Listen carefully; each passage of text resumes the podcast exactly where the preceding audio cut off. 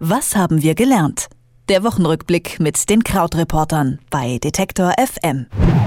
Die Woche ist fast vorbei und in der Welt so einiges passiert, das kann man, glaube ich, festhalten. Und wie jeden Freitag schauen wir mit Krautreporter Christian Fahrenbach auf drei der wichtigsten Themen zurück. Zuerst einmal, Trump hat es geschafft und nein, es geht nicht um einen seiner Tweets oder seinen Raus oder einen Rauswurf eines Angestellten. Es geht natürlich um das historische Treffen zwischen ihm und dem nordkoreanischen Staatsoberhaupt Kim Jong-un. Erstmal hallo Christian.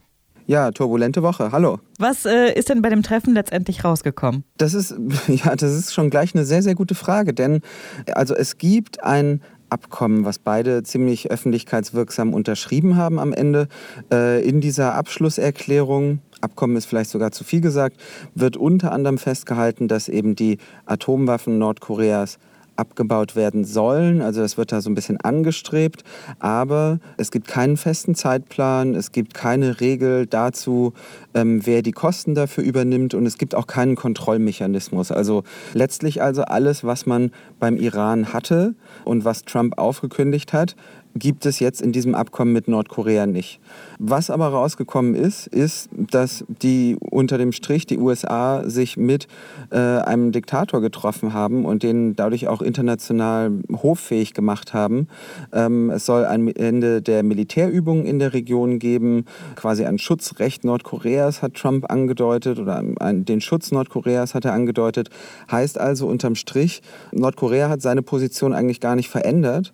Das Land spielt weiter so auf Zeit, es äh, gibt nichts Handfestes. Aber die USA haben ziemlich viele Zugeständnisse machen müssen. Sowieso hatte ich das Gefühl, es wird eigentlich eher darüber geredet, dass die beiden sich getroffen haben, als um den eigentlichen Inhalt. Da spielt vielleicht auch dieser Kurzfilm mit rein, den Trump Kim Jong-un gezeigt hat. Äh, der hat für viel Wirbel gesorgt und für fragende Gesichter vor allem, denn Sätze wie zwei Männer, zwei Anführer, ein Schicksal, das wirkt ja alles eher so Hollywood-mäßig. Was sollte das denn?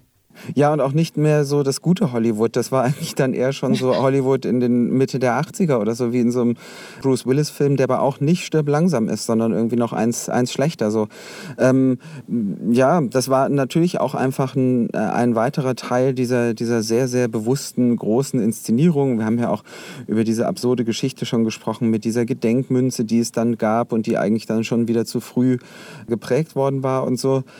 Insgesamt ist es ja so, dass dieses gesamte Treffen sehr, sehr schnell jetzt anberaumt wurde und dass es da gar keine große diplomatische Vorbereitung dann gab. Und das hat natürlich auch damit zu tun, dass es jetzt wenig ähm, verbindliche Ergebnisse da gibt.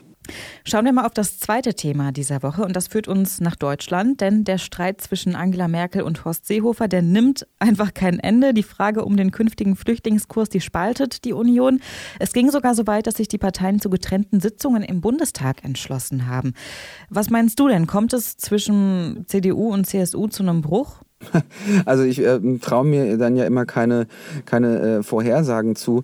Ich finde auf jeden Fall von außen betrachtet, also so hier von den USA aus, wirkt es auf jeden Fall sehr, sehr mysteriös alles. Denn das Ganze wirkt auf mich wie jetzt eher ein, ein kleines Thema in, diese, in dieser ganzen großen Flüchtlingsdiskussion. Also selbst wenn man bereit ist zu sagen, das ist jetzt das definierende Thema unserer Zeit, ist das jetzt so ein Randaspekt, von dem ich den Eindruck habe, eigentlich haben die schon Größeres miteinander bewältigt bewältigt. Warum jetzt? Also warum gibt es jetzt diesen Streit entlang dieser Frage, ob bestimmte Menschen schon an der Grenze zurückgewiesen werden können? Also es geht ja im Kern um die Frage, darf jemand, der zum Beispiel keine Papiere dabei hat oder dessen äh, Asylantrag schon abgelehnt wurde, an der deutschen Grenze abgewiesen werden?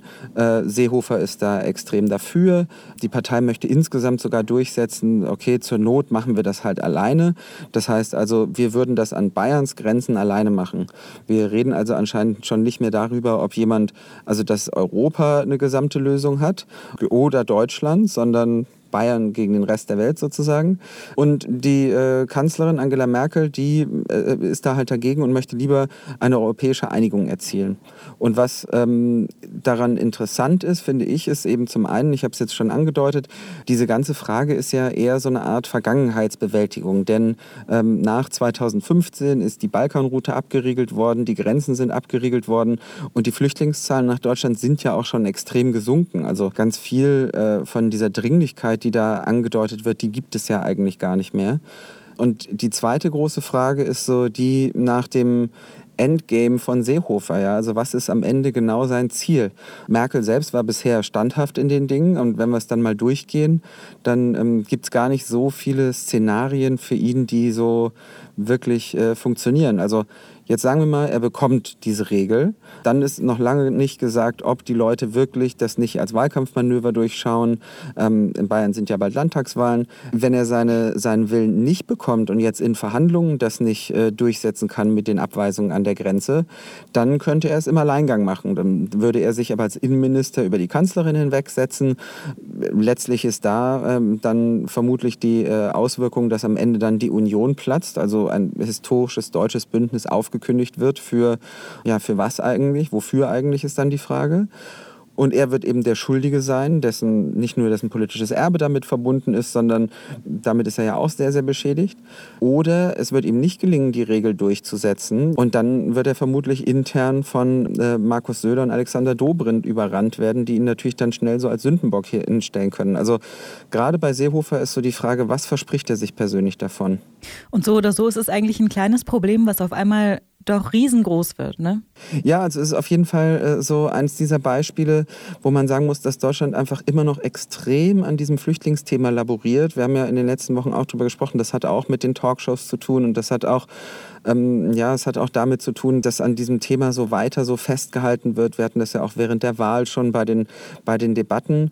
Jetzt sehen wir es auch wieder bei dem für sich genommen natürlich sehr, sehr tragischen Mord an dieser 14-Jährigen, dass es einfach immer noch ein Thema ist, bei dem äh, Einzelthemen und Einzelaspekte sehr, sehr öffentlichkeitswirksam in die Debatte geholt werden. Also die Zeit und der Stern haben jetzt äh, diese Woche ja auch so ganz extreme, plärrige, jetzt muss sich dringend etwas ändern, äh, Titel. Also es gibt immer noch so, eine ganz großen, so einen ganz großen Willen, da auch so eine Stimmung herbeizuschreiben, ohne vielleicht wirklich der Frage nachzugehen, Moment mal, hoppla, vielleicht gibt es sogar eine Mehrheit in der Bevölkerung, die glaubt, eigentlich ist das alles ganz gut gelaufen und wir haben eigentlich äh, es geschafft, jetzt die Regeln anzupassen und ähm, dem Land geht es ja insgesamt weiter noch gut.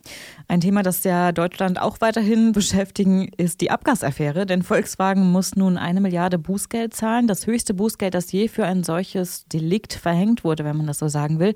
Das hört sich erstmal nach einer ziemlich harten Strafe an. Ist es vielleicht trotzdem auch gut für das Unternehmen? Ja, also mm, genau. Also es ist tatsächlich eine harte Strafe, so wie du sagst, einfach von der Höhe her. Die Höhe ist sehr, sehr ungewöhnlich.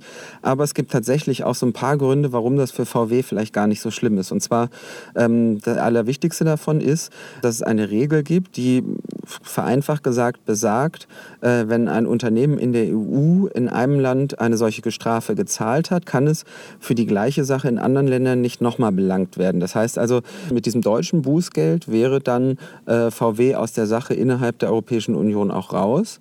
Zweite Sache, diese eine Milliarde ist immer noch relativ glimpflich, wenn man sich zum Beispiel anschaut, was VW in äh, den USA bezahlen muss. Hier steht das Unternehmen schon so bei mehr als 20 Milliarden an Strafen und Schadenersatz. Und ähm, das Dritte, was vielleicht da noch ganz interessant ist, ist, wenn man mal schaut und vergleicht, wie viel ist denn eigentlich eine Milliarde so im großen Gesamtrahmen in diesem Unternehmen. Und wenn man zum Beispiel schaut, was hatte das Unternehmen letztes Jahr vor solchen Sondereinflüssen, also diesen Einmalzahlungen und vor einmaligen Geschäften denn für einen Gewinn. Und ähm, also quasi so Gewinn aus dem regulären Geschäft, der lag im letzten Jahr bei fast äh, 14 Milliarden Euro beim Unternehmen. Also das heißt, ähm, das ist dann immer noch natürlich sehr, sehr viel Geld, aber wir schauen am Ende auf den Gewinn von weniger als einem Monat. US-Präsident Donald Trump trifft sich mit Kim Jong-un. In Deutschland spitzt sich der Streit zwischen CDU und CSU immer weiter zu und VW muss eine Milliarde Strafe zahlen. Die Hintergründe zu diesen Themen hatte wie immer Krautreporter Christian Fahrenbach. Vielen Dank dir, Christian. Ich sage auch Dankeschön, schönes Wochenende. Tschüss. Was haben wir gelernt? Der Wochenrückblick mit den Krautreportern bei Detektor FM.